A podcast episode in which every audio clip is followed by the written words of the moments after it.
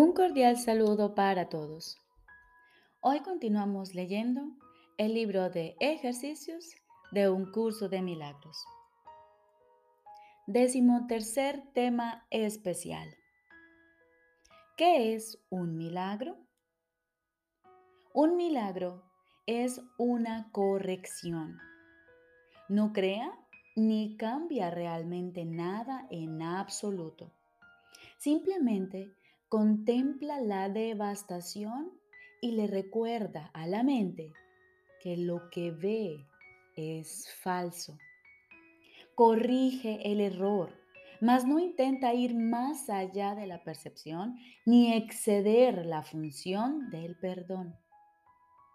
Se mantiene, por lo tanto, dentro de los límites del tiempo.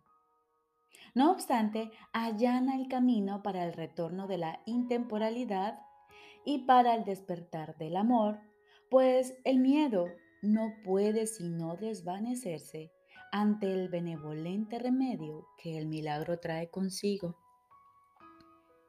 En el milagro reside el don de la gracia, pues se da y se recibe como uno. Y así nos da un ejemplo de lo que es la ley de la verdad, que el mundo no acata porque no la entiende. El milagro invierte la percepción que antes estaba al revés y de esta manera pone fin a las extrañas distorsiones que ésta manifestaba. Ahora la percepción se ha vuelto receptiva a la verdad. Ahora puede verse que el perdón está justificado. El perdón es la morada de los milagros. Los ojos de Cristo se los ofrecen a todos los que Él contempla con misericordia y con amor. La percepción queda corregida ante su vista y aquello cuyo propósito era maldecir tiene ahora el de bendecir. Cada azucena de perdón le ofrece al mundo el silencioso milagro del amor y cada una de ellas se deposita ante la palabra de Dios, en el altar universal al Creador y a la creación, a la luz de la perfecta pureza y de la dicha infinita.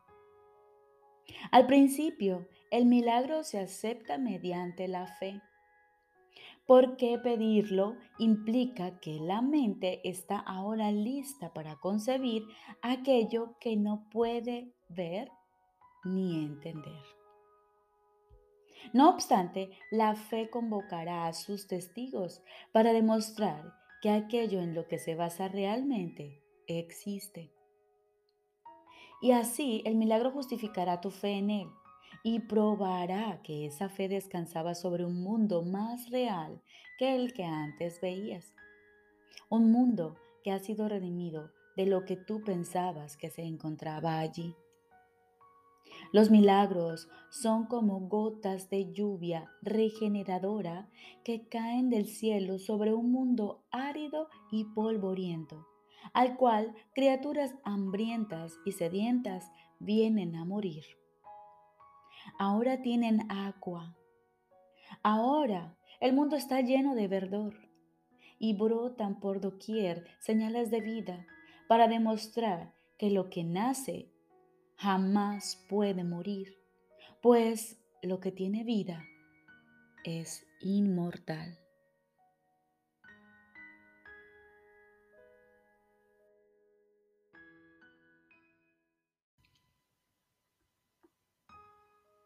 Lección número 341. Tan solo puedo atacar mi propia impecabilidad que es lo único que me mantiene a salvo. Tan solo puedo atacar mi propia impecabilidad, que es lo único que me mantiene a salvo. Padre, tu Hijo es santo. Yo soy aquel a quien sonríes con un amor y con una ternura tan entrañable, profunda y serena que el universo te devuelve la sonrisa y comparte tu santidad. Cuán puros y santos somos Y cuán a salvo nos encontramos nosotros que moramos en tu sonrisa y en quienes has volcado todo tu amor. Nosotros que vivimos unidos a ti, en completa hermandad y paternidad, y en inocencia tan perfecta que el Señor de la inocencia nos concibe como su Hijo. Un universo de pensamiento que le brinda su plenitud. No ataquemos, pues, nuestra impecabilidad, ya que en ella se encuentra la palabra que Dios nos ha dado. Y en su benévolo reflejo nos salvamos.